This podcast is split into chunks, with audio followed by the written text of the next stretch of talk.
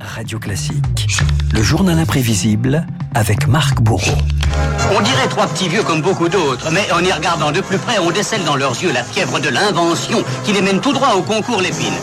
Voilà, trois petits vieux, c'est pas vous, moi et Pierrick Fay, j'espère, qui vient de rentrer dans ce studio. Marc, les inventeurs de France et de Navarre ont rendez-vous cette semaine au concours Lépine à Paris. 120 ans d'existence cette année. On connaîtra les lauréats ce week-end. En attendant, retour sur des inventions du concours qui ont changé le cours de notre existence ou pas. Oui, le concours Lépine, Renault n'a rien d'anecdotique. La première invention euh, titrée dans l'histoire, c'est le planeur. Rien que ça en 1901. Une autre en 1937 a carrément permis de sauver des vies.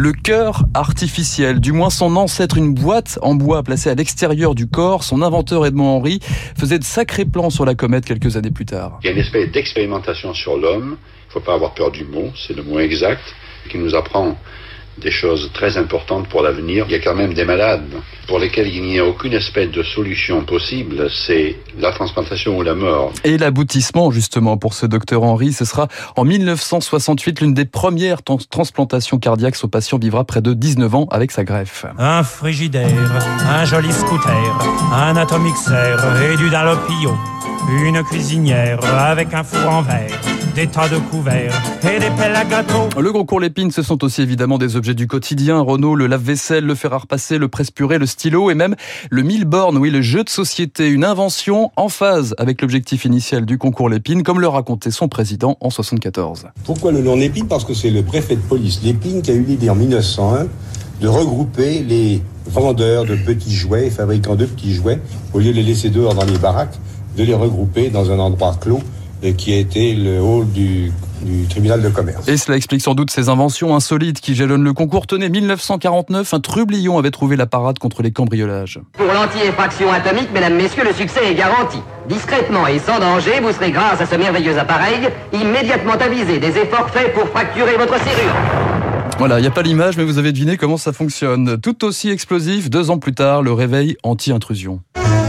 Plus scientifique et amateur de la pêche et soit, a monté de toutes pièces ce dispositif ingénieux qui, grâce à un piège et un haut-parleur, permet, dit-il, de dormir sur ses deux oreilles sans crainte des mauvais garçons. Et maintenant, démonstration. C'était quoi C'était un piège à loup C'était un... piège à loup. Il fallait poser le pied et puis ça explosait. Bon, sympathique tout ça. oui, et encore, je vous épargne le couteau à, trois lames pour couper deux tranches de saucisson en même temps. Sachez quand même qu'un tiers des inventeurs trouve un fabricant ou un investisseur à l'issue du concours Lépine. Une compétition qui tient aussi à la personnalité de ses créateurs. Exemple avec le doyen du concours en 1962. Je suis né en 1892 à Charenton. J'ai des globules auvergnates et franc-comtoises. Je vous présente Pierre de Vitry, 60 inventions au total. Vous voyez le, lumineux sur le toit des taxis Eh bien, c'était lui. C'était Pierre de Vitry. Dans son atelier, on trouve aussi cet antivol pour vélo. Attention, il ne s'agit pas d'un cadenas ou d'une chaîne en acier. Sous l'occupation, on m'avait volé un vélo. voyez-vous ce que j'avais fabriqué? C'est un bouchon qui est placé sous la tige de sel et qui traverse. Alors le plus beau, c'est de voir le type sautant sur le vélo en voltige. Il va pas bien loin, il descend aussi sec. Voilà, moralité, ne jamais contrarier un inventeur, oui, Il faut faire attention quand même. Hein. Alors on change d'atelier, nous sommes là chez Roland Moreno, 23 ans seulement, un habitué du concours Lépine. Roland Moreno, un profil, là encore, bien particulier. J'ai fait des études, j'ai passé mon bac Mathelem, puis après avoir passé mon bac, je me suis inscrit parce que je voulais faire des lettres, je voulais être psychologue. J'ai passé le premier examen, puis j'ai échoué point à point, alors j'ai décidé que les études ne me concernaient plus. Comme j'ai vu qu'il y avait une clientèle pour des gadgets électroniques qui ne serviraient à rien, j'ai essayé d'en fabriquer. Alors ce cher Roland Moreno, on lui doit pas mal de trouvailles, un mini synthétiseur. On n'est pas encore perfectionné. Vous avez... pas terrible, hein, quand même. Hein. Vous avez encore du boulot. vous avez aussi cet appareil. Alors là, je vous donne la réponse tout de suite. Hein. C'est une machine à faire sauter les allumettes. Alors ça aussi, ça ne sert à rien. Vous pouvez voir qu'elle saute d'une manière euh, absolument incohérente. Ça, c'est la machine que j'ai vendue 65 000 francs.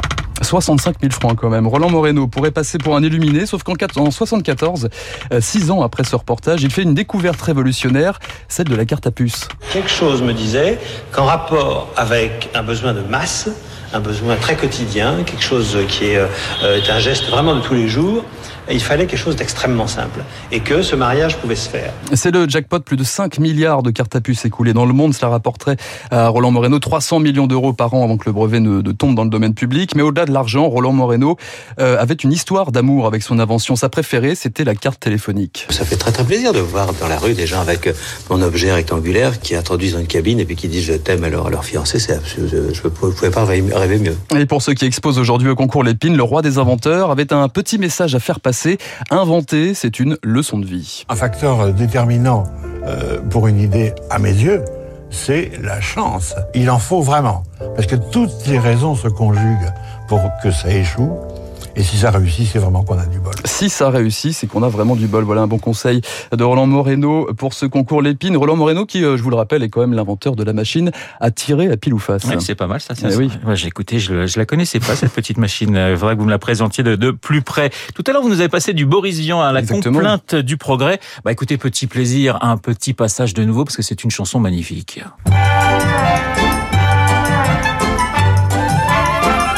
Autrefois, pour faire sa cour, on parlait d'amour. Pour mieux prouver son ardeur, on offrait son cœur. Maintenant, c'est plus pareil. Ça change, ça change. Pour séduire le cher ange, on lui glisse à l'oreille. Ah, Gudule, viens m'embrasser et je te donnerai Boris Vian 1956, le journal imprévisible de Marc Bourreau. Dans un instant, il aurait pu inventer plein de choses, mais il a préféré être un journaliste et un grand journaliste des échos, Pierrick Fay. Et son décryptage, c'est dans un instant. Vous écoutez Radio Classique. Avec la gestion Carmignac, donnez un temps d'avance à votre épargne.